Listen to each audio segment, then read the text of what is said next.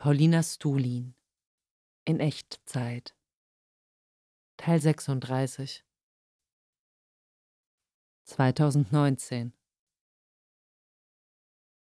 22.03. Interessant, wie häufig bei der Beschreibung mystischer Erfahrung das Bild vom Versinken in einem uferlosen Meer herangezogen wird.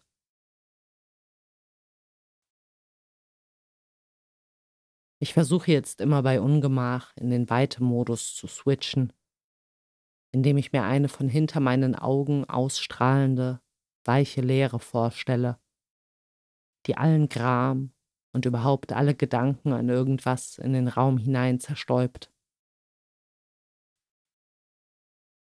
23.03. Wichtige Erkenntnis, die mir heute auch massiv das Joggen erleichtert hat. Es gibt kein Nebeneinander von einer Weite in mir drin und einer äußeren, in der ich mich bewege. Es gibt nur eine Weite. Komischer Mix aus Angst vor der vielen Arbeit am Lichtenberg Schulmagazin und irrer Vorfreude, den Kindern und den MitarbeiterInnen die Früchte meiner pädagogischen Arbeit des letzten Jahres darin zu präsentieren. Ich bin verknallt in das Wort schillern, dessen Schönheit mir erst durch Schmidts häufigen Gebrauch bewusst wurde. Also im Sinn von hin und her flackern zwischen zwei Optionen. 26.03. Hin und her pendeln zwischen dem Pflichtgefühl, Erlebnisse festzuhalten, indem ich sie in diesem Tagebuch in Wort fasse, und der Erlaubnis, einfach nur so zu leben, ohne es für die Nachwelt zu dokumentieren.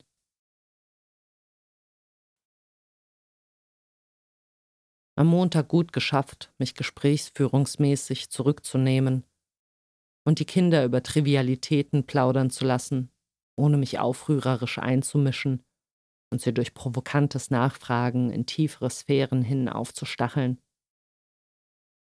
Dafür heute mit vier Jugendlichen eine ordentliche Portion Kommunismus-Talk gegönnt und schön gedankensatt aus der Betreuung rausgegangen. Außerdem heute dazugelernt, zuhören und das Gesagte so wiederzugeben, dass die Sprecherin zufrieden mit der Zusammenfassung ist, ist eine anspruchsvolle Übung und ein kostbares zwischenmenschliches Geschenk.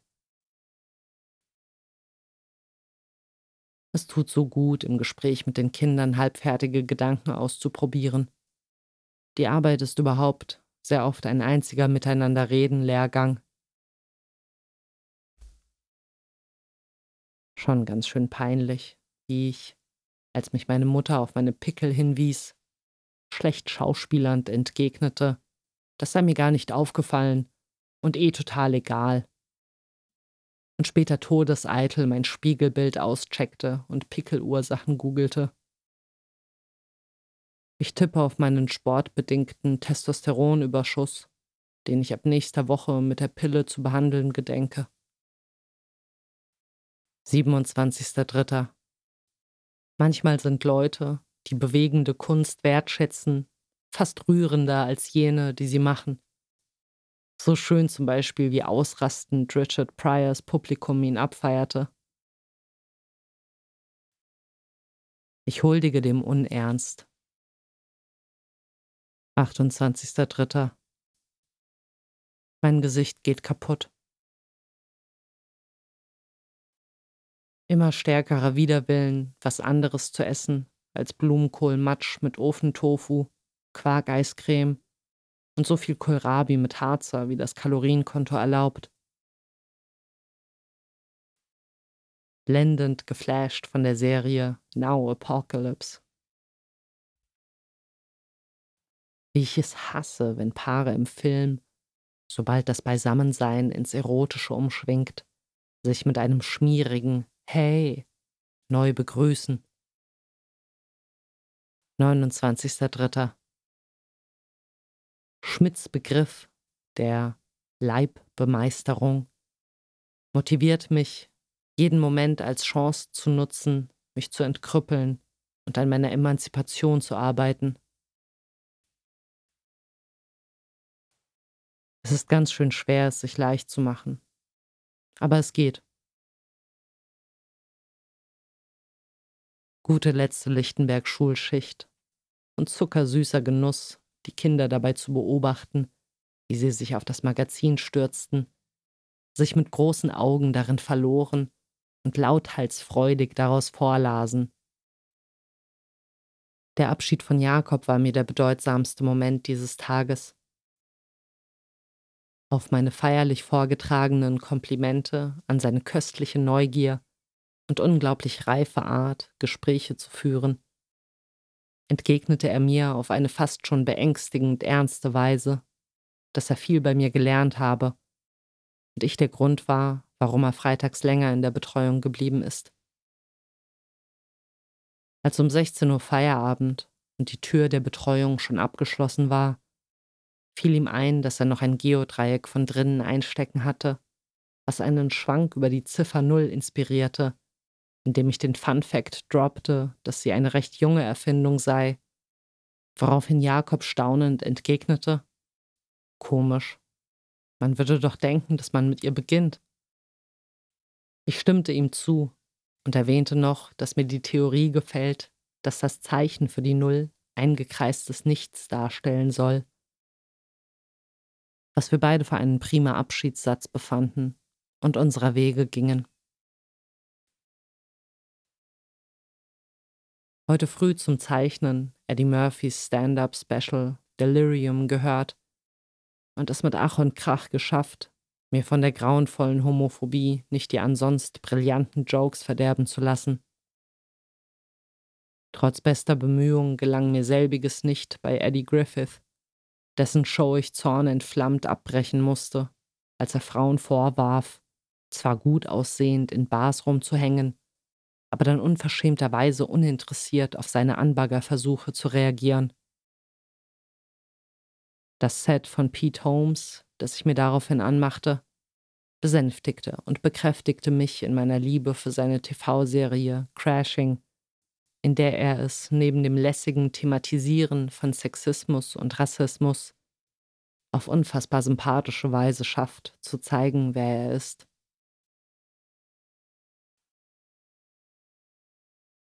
Ständig endet irgendeine Ära, Je mehr achtsame Gymnastik ich mache, desto stabiler stehe ich auf meinen Füßen. 30.03. Einer von Schmidts Lieblingssprüchen, um über die subjektive Betroffenheit von Tatsachen zu sprechen, ist das lateinische Tua res agitur, also es geht um dich, deine Angelegenheit. In Richard Pryors Worten And that's your ass. Nicht direkt schlechte Laune, aber doch eine innere Unruhe. Die lag, wenn ich mich nicht irre, aber heute überall klimatisch in der Luft und schien Dissonanzen zu befördern. Zum Beispiel bei den Frauen, an denen ich vorhin vorbeifuhr, die gerade einen Mann dafür ankeiften, dass er fast ihren Hund überfahren hätte und allgemein die nervöse Ungeduld im Straßenverkehr. Der Frühling macht uns alle verrückt. Wie hinterlistig sich das Lied The Suburbs von Arcade Fire, nachdem ich es erstmals in einer Folge von Catastrophe gehört habe, in mir eingenistet hat, sich mir gestern wie aus der Ferne zuflüsterte, und mich heute zwang, es zu googeln, um sich durch mich hindurch zu beben. 31.03. Der Vormittagsspaziergang mit meinem Vater war viel kurzweiliger, als ich erwartet habe. Aufgeschlossen wäre zu viel gesagt, aber er wiederholte die alten Leiern nicht ganz so ungebremst wie sonst. Bester Moment? als wir auf einer Parkbank pausierten und locker leicht und lange, wie vielleicht noch nie, selbstgenügsam die Klappe hielten. Der nächste Augenverdrehmoment ließ indes nicht lange auf sich warten. als er nämlich grundsätzliche Sympathie mit der Fridays for Future Bewegung bekundete, sich jedoch darüber echauffierte, dass die jungen Leute Schule schwänzen. Das ginge ja gar nicht. Ich rastete daraufhin ein bisschen aus und lobte die Jugendlichen in den Himmel, die sich von der autoritären Verdummungsanstalt fernhielten, um für den Erhalt unserer biologischen Existenzgrundlage zu kämpfen, und appellierte an ihn, sich an seine eigene Schulzeit zu erinnern und diese Erinnerungen nach Lektionen zu durchforsten, die ihn im Leben wirklich weitergebracht haben.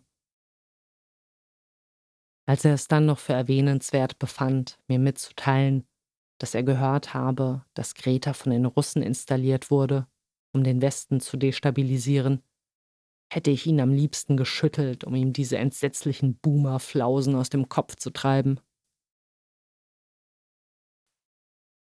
31.3. Am mütterlichen Mittagstisch erzählte Adam, Raucher würden auf Organtransplantationswartelisten nach ganz unten gesetzt. Meine Mutter und Daniel kommentierten, das sei nur recht. In mir regte sich jedoch direkt ein Impuls, dagegen zu wettern. Ich argumentierte, dass grundsätzlich nicht entscheidbar wäre, wer ein Anrecht auf ein längeres Leben hat und wer nicht, und bemühte den Vergleich einer rauchenden Krebsforscherin und eines nicht rauchenden Amokläufers. Außerdem könne man, wenn man den Gedanken konsequent weiterspinnt, ja noch mehr Faktoren in die Lebenspriorisierung mit einbeziehen. So könnten zum Beispiel auch übergewichtige Leute mit einem unteren Listenrang bestraft werden oder auch Menschen mit wenigen Freunden, da Einsamkeit in puncto Gesundheitsschädigung wohl auch massive Auswirkungen hat. Andererseits kamen mir im Laufe des Drübergrübelns doch Zweifel, ob es die, die sorgsamer mit sich umgegangen sind, es nicht doch mehr verdient haben, geholfen zu bekommen, gerade weil bei ihnen ja auch eine größere Chance besteht, dass sie die transplantierten Organe nicht direkt mit Zucker, Drogen und Fett runterrocken. Interessant und ungewohnt, einer Frage mal bewusst derart unentschlossen gegenüberzustehen mich auch tapfer in Zaum gehalten, als Daniel die Wahl der neuen Bundespräsidentin der Slowakei lobte, weil sie proeuropäisch sei, und mir verkniffen, uns allen die gute Laune zu verderben, indem ich nicht aussprach, was mir auf der Zunge lag, nämlich, dass europäisch aktuell bedeutet, Seenotrettung von Flüchtlingen zu unterlassen oder gar zu kriminalisieren und dabei das Budget von Frontex zu versechsfachen. Erster Vierter. Schönes Gespräch mit Katja über das Abwägen im zwischenmenschlichen und speziell verwandtschaftlichen Verhältnis, ob man lieber authentisch oder freundlich sein sollte. Wir waren uns darin einig, dass ein Mindestmaß an Höflichkeit und selbstlosem Entgegenkommen stets geboten ist. Irgendwann reicht's aber auch mal. Wir sind füreinander verantwortlich, aber eben auch für uns selbst. Und deswegen müssen uns die Gefühle der anderen auch manchmal egal sein. Ist so. Am Ende ist jeder allein. Damit klarzukommen ist ein Hauptfach im Erwachsenwert-Curriculum. Katja erzählte, dass eine Freundin von ihr gerade mitten in dieser Lektion steckt, da sie gerade zum ersten Mal weg von zu Hause ein FSJ in Kroatien macht. Sie tue sich schwer damit, sich dazu aufzuraffen, Dinge ganz für sich alleine zu tun, wie zum Beispiel in den Park spazieren zu gehen. Verzweifelt fragte sie Katja am Telefon, was soll ich denn dabei denken? Unerwartet, wie sehr mich die Serie Heimat mitnimmt hätte nicht im Ansatz gedacht, dass es eine deutsche Produktion schafft, mich so prächtig zu unterhalten wie eine hochwertige US-Serie, ich innerhalb kürzester Zeit voll drin bin und mich dabei künstlerisch viel gesättigter fühle als beim üblichen kulturindustriellen Standardquatsch. Wobei viele Witze doch ziemlich fremdschämig altbacken sind. Dafür knallen die imposanten Bildkompositionen richtig gut rein. Zweiter Vierter. Beim Zusammensitzen im Hof der Hütte, bevor die Kinder kamen, schön kommunistische Propaganda unter meinen Mitarbeiterinnen gesät und daraufhin später zwei wohltuende Ego-Streichler abgesahnt.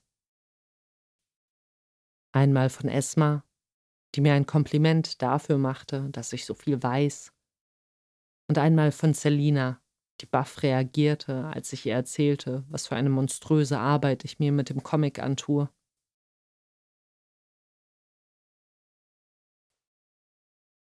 Grundschulerinnerungen. Erstens. Wie meine Klassenlehrerin Frau Wehner während des morgendlichen Singens im Kreis bei der Zeile Ich zeig dir meinen Leberfleck und küss dir deine Sorgen weg auf das Muttermal auf meiner Wange deutete. Zweitens. Panische Angst, dass herauskommt, dass ich den Text von der Mond ist aufgegangen, nicht auswendig gelernt habe. Beim Vortrag gelang es mir jedoch, das Textblatt heimlich in mein Blickfeld zu schummeln, so dass es nicht auffiel. Danach euphorisches Hochgefühl und ungläubiges Staunen, dass meine Missetat nicht aufgeflogen ist. Drittens. Bei der letzten gemeinsamen Feier vor dem Übergang ins Gymnasium den ganzen Nachmittag kindlich verknallt mit einem Jungen gespielt und darüber gestaunt, dass so jemand Cooles mit mir zu tun haben will. Zögerlicher Verdacht, dass ich vielleicht doch kein Abschaum bin, der es nicht wert ist, geliebt zu werden. Viertens.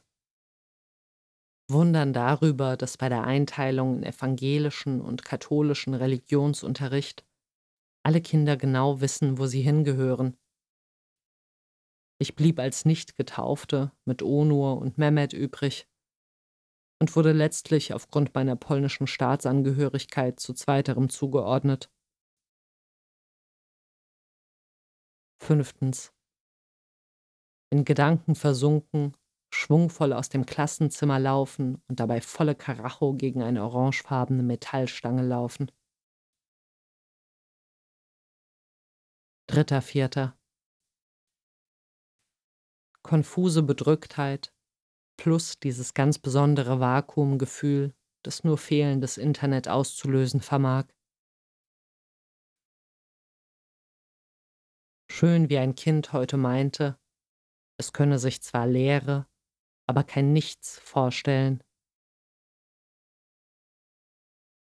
Von einem technikaffinen Jungen gelernt, dass es Zufallsgeneratoren gibt, die Reihenfolgen von Zahlen nicht nur auf sehr komplizierte Weise durchmischen, sondern echten Zufall erzeugen können, indem sie in der Natur vorgefundenes Chaos, wie zum Beispiel elektrisches Rauschen, anzapfen und auf dessen Basis den Output generieren.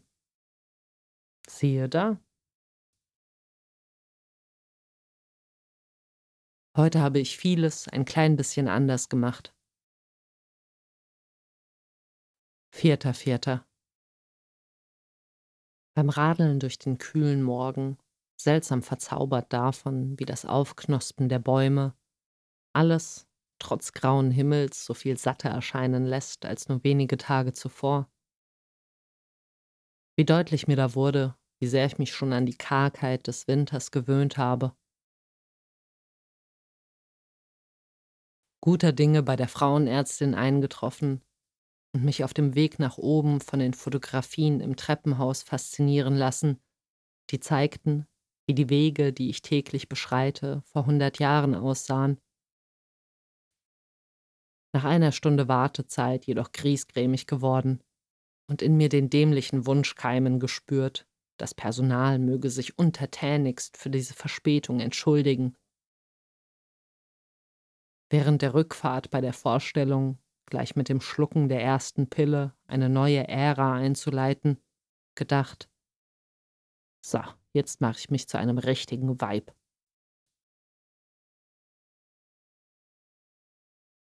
Die den Tag beherrschende, diffuse Stimmungsgedämpftheit wurde durch einen Moment glockenheller Freude durchbrochen, als ich in der DVD-Abteilung der Stadtbibliothek, in der ich, um die Internetabwesenheit und den damit einhergehenden Mangel an Filmen zu überbrücken, auf den an die Heimatserie anknüpfenden Film Die andere Heimat stieß, bei dem Ilya Regieassistenz gemacht hat und den ich bestimmt nicht im Internet gefunden hätte. Mal wieder hart gerührt von der manchmal so gefühlsstoffeligen und dann andererseits wieder übertrieben empfindsamen Sina, die den Tränen nahe stand, als sie sich in einem gemeinsamen Gespräch die Möglichkeit vergegenwärtigte, dass alles Geschehen bloß ein komplizierter Traum ist, sie eigentlich Mutterseelen allein im Nichts wabert und ich, die ich so lebendig vor ihr erscheine, auch bloß eine Einbildung bin. Fünfter Vierter. Geträumt, eine Schlange in der Wohnung zu finden und von Grauen gepackt worden zu sein, als sie in mein Bett unter die Decke kroch. Gelähmt vor Angst erblickte ich rechts unten aus dem Augenwinkel eine kleinere Schlange, die sich an meinen Arm festsog ich versuchte meinen Blick auf sie zu richten, doch mein Gesichtsfeld blieb nach oben festgefroren, wie bei einem Glitch. Nach dem erleichterten Erwachen während der Morgenmeditation gecheckt, dass das stechende Saugen an meinem Arm wohl eine Verarbeitung des gestrigen Blutabnehmens bei der Frauenärztin war, bei dem ich meinen Blick auch starr nach vorne gerichtet hatte.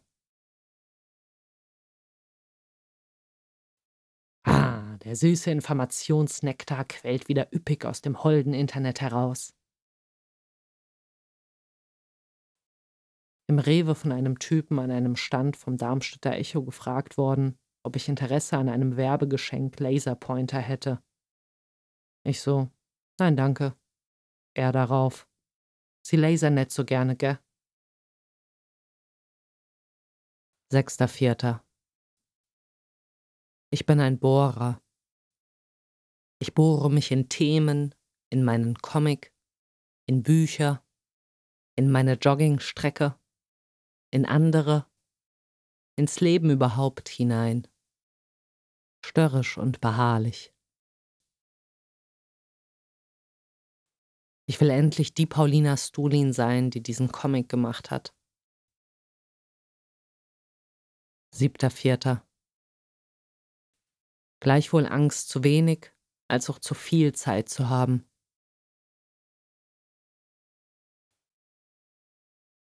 Im Grunde bedeutet unpolitisch sein, bei diskriminierendem Verhalten nicht so rumzunerven. Die Scham, die ich über meine Achselhaare empfinde, ist das am eigenen Leibe gespürte Patriarchat. Achter Vierter. Eine meiner häufigsten und wichtigsten Selbstermahnungen. Chill. Da hat sich heute ganz gewaltig was an meiner Einstellung zur Comicarbeit geändert. Ab jetzt geht's gnadenlos und ohne Umschweife auf die Zielgerade hinzu. Ein neuer Ernst,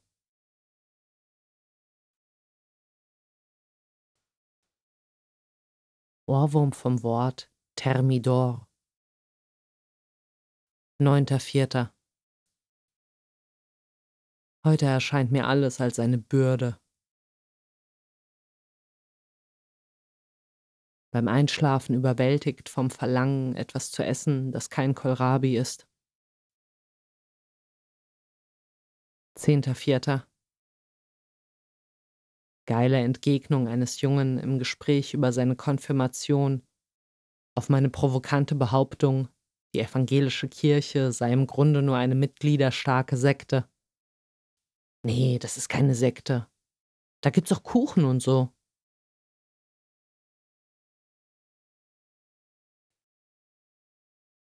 Extrem befreiender Move, mich gestern um 22.15 Uhr von diesem quälenden Bedürfnis aufscheuchen zu lassen, etwas anderes zu essen als das, was ich mir seit gefühlten Ewigkeiten täglich auf exakt dieselbe Weise zubereite. Zum Rewe geradelt und mich dort mit allerlei Dingen eingedeckt, die mein Herz begehrte. Das tat so gut. Heute krank, aber guter Dinge. Der dumpfe Kohlrabi starrt mich an wie der stumme Zwang der Verhältnisse. Ich will aber mehr vom Leben. Ich will bunte Salate, cremige Soßen, lustig saures Obst.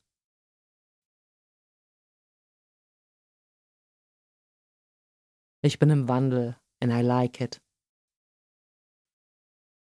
Wie früher, aber in noch nie dagewesener Bewusstheit. Krank sein ist ein bisschen wie Geburtstag haben. 11.04. Horrorlaune, überwältigende Essgier und die ganze Zeit der Satz im Kopf. Ich kann nicht mehr.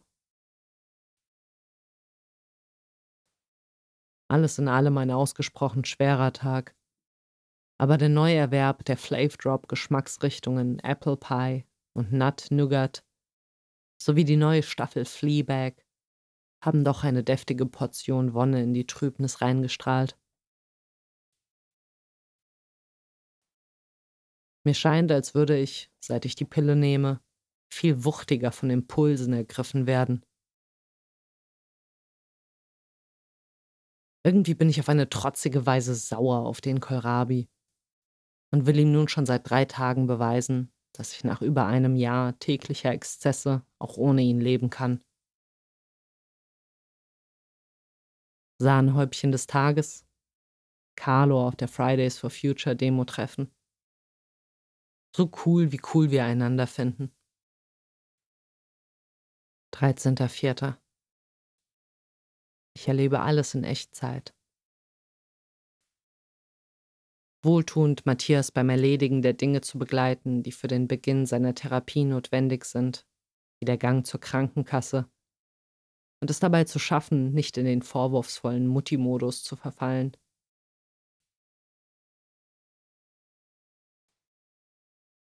Geil, dass ich es schaffe, die Comicarbeit so ernst wie noch nie zu nehmen und vier Seiten am Tag wegzuarbeiten. Aber schade, dass das auf Kosten des Tagebuchschreibens der Schmitz-Lektüre und des Diäthaltens geht. Ein bisschen peinlich, wie ich nach den anspruchsvollen Heimatfilmen wieder gierig nach schnulzigen Feel-Good-Serien bin. 16.04. Hilfreiches Bild, das mir eine Tafel vor einer Baustelle in den Kopf schickte, um das mühselige Joggen wackerer zu ertragen. Vorsicht, schwebende Lasten. 17.04.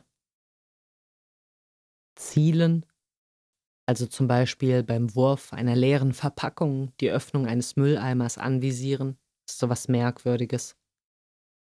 Man entwirft eine kleine Zukunftssimulation, in die man sich leiblich einfühlt stellt sich die Flugbahn des Objekts vor und versucht dem Material genau die richtige Dosis an Wucht abzuspüren, die es benötigt, um dort zu landen, wo man es möchte. Schon irre, wie sich beim obergemächlichen Waldspaziergang in zauberhaftester Umgebung partout keine Verminderung meiner dröhnenden Lebensunlust einstellen wollte. Nur eine Stelle beim Augustin Burroughs Hörbuch, in der er von seiner eigenen seelischen Verkrüppelung berichtete und wie überrascht er war, mit Hilfe von Psychopharmaka erstmals die Stimmung okay empfinden zu können, strahlte ein Quäntchen Freude in meinen Morast des Trübsinns. 18.04 abgefahren, wie Kohlrabi mir plötzlich wie knackige Pappe schmeckt und ich dafür eine gierige Lust auf die fruchtige Säure von eingelegtem Apfelrotkohl entwickelt habe. 19.04. Die erste Menstruation seit zwei Jahren. Puh, was für ein Gestank. Wie oft werde ich wohl wieder neu lernen, dass konsequentes im Moment sein die einzige Lösung für alles ist. Schöne intellektuelle Stimulation durch Wolfgang Esbachs Vorlesungen über Kulturtheorien der letzten 200 Jahre. Besonders angetan hat es mir die Gegenüberstellung der Ansicht von Wilhelm Reich, die besagt, dass das moderne Individuum an verkrampfter Triebunterdrückung kranke, und Arnold Gehlens Theorie, der meinte, die wahre Gefahr bestünde in charakterlicher Verlotterung durch einen Mangel an disziplinierter Züchtigung der überschüssigen Lebenskraft, was zu Süchten führe. Ich wehre mich ja ein wenig dagegen, ihn zu mögen, aber Sam Harris Waking Up Hörbuch hat mich achtsamkeitsmäßig schon wieder auf den richtigen Pfad zurückgeschubst.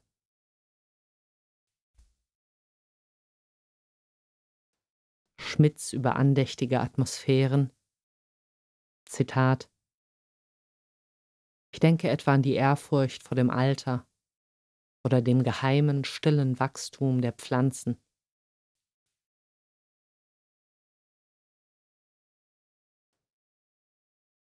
Im Vergleich zu gestern deutlich leichterer Spaziergang. Heute über die Schäftheimer Wiesen. Mir spontan unterwegs beim Hofgut Oberfeld ein Erbsen-Tomaten-Gebäckstück geholt, das dort mit dem hässlichen Wort Wähl betitelt war und mir mit diesem relativ kalorienreichen Snack das Genusshighlight des Tages beschert. Wie Essen einfach immer noch gewissermaßen das Wichtigste an meinem Leben ist. beim weiteren Wandern durch den Wald, aufregender Mindblown-Moment, als ich beim Sam Harris Hörbuch an die Stelle kam, in der er, ausgehend von Ernst Machs grandioser Ego-Perspektivenzeichnung, die mich auch stark an meine Being John Malkovich-Faszination erinnert, beschreibt, dass man eigentlich kopflos sei. Also das Zentrum des Erlebens, das, was sich hinter den Augen abspielt, kurioserweise das Einzige ist, was man nicht sieht. Der Mittelpunkt der Welt ist zugleich ein ewig blinder Fleck. Abends fabelhafter Sauerkrautschmaus bei Schmidts Lektüre und noch ein bisschen Arbeit an einer meiner Lieblingscomicstellen, dem Pilztrip. 22.04. Ja, stimmt schon, das mit dem im Moment sein als einzig wahre Strategie, mein Ungemach zu überwinden. Aber manchmal ist echt einfach so Fahrt. Pendeln zwischen ernst gemeintem, ich schaffe gerade Unglaubliches und "Uah, ist alles so schwer. Antonia Stille auf Twitter und in der Titanic entdeckt und direkt, wie auch bei Stefanie Sargnagel, den Wunsch verspürt, mit ihr befreundet zu sein.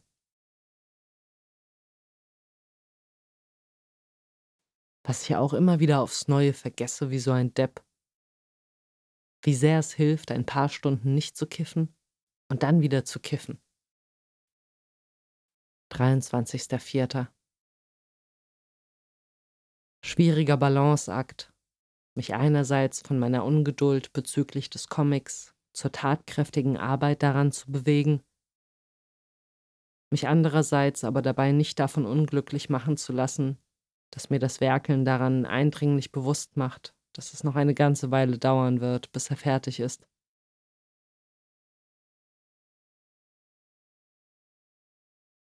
Acht Comicseiten weggearbeitet dabei weiter die Vorlesungen über Kulturtheorie gehört, 80 Minuten joggen gewesen, vier Bilder für die Community for All Ausstellung fertig gemacht, zweimal meditiert, in der Bibliothek gewesen, Einkauf erledigt. Was für ein satter Tag.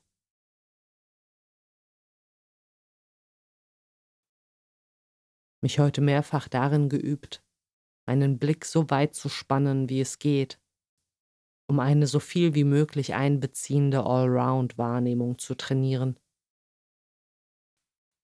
25.04. Bei jeder Einladung zu einer Party oder einem Konzert muss ich inzwischen fast eingeschnappt denken. Sag mal, geht's noch? Nee, ich habe keine Zeit, ziellos rumzubummeln. Ich muss Weltliteratur schreiben. Der Clou bei der Gesamtwahrnehmung von Situationen ist nicht, sich selbst vergessen in der Umgebung zu verlieren, sondern das eigenleibliche Spüren als Teil des Ganzen zu erleben. Keinen Unterschied zwischen den Phänomenen innerhalb meines Hautmantels und außerhalb zu machen. Mein Bauchkrummeln ist genauso Teil der Situation wie der Windhauch, der die Baumwipfel biegt. 26.04. Ist mir zutiefst unheimlich, diese plötzliche Kohlrabi-Abkehr. Von diesem einen Moment an, als ich Mittwochnachts im Bett lag und auf einmal die Schnauze voll hatte. Ich habe ja währenddessen noch nicht mal welchen gegessen. Seither mehrere Male versucht, wieder auf den Geschmack zu kommen, aber vergebens. Irgendwie erlösend, dass dieser an Wahnsinn grenzende Bann gebrochen ist. Andererseits schade, dass ich damit einen so zuverlässigen Glückslieferanten verloren habe. Bewegendes Ende von Chuck Klostermans Buch But What If We're Wrong, in dem er die Möglichkeit formuliert, unser Überlegenheitsgefühl anderen Tieren gegenüber könnte einer der fatalsten Irrtümer überhaupt sein. Fand unmittelbar Anklang in mir, und ich musste daran denken, wie ich neulich völlig fertig mit den Nerven und durchwühlt von sinnlosen Gedanken die Rennbahn entlang joggte, und der Anblick einer Katze, die graziös und absolut präsent durchs Gebüsch schleichte, mir half, mich aus dem Sorgenstrudel herauszuwinden und zu meiner Buddha-Natur zurückzufinden.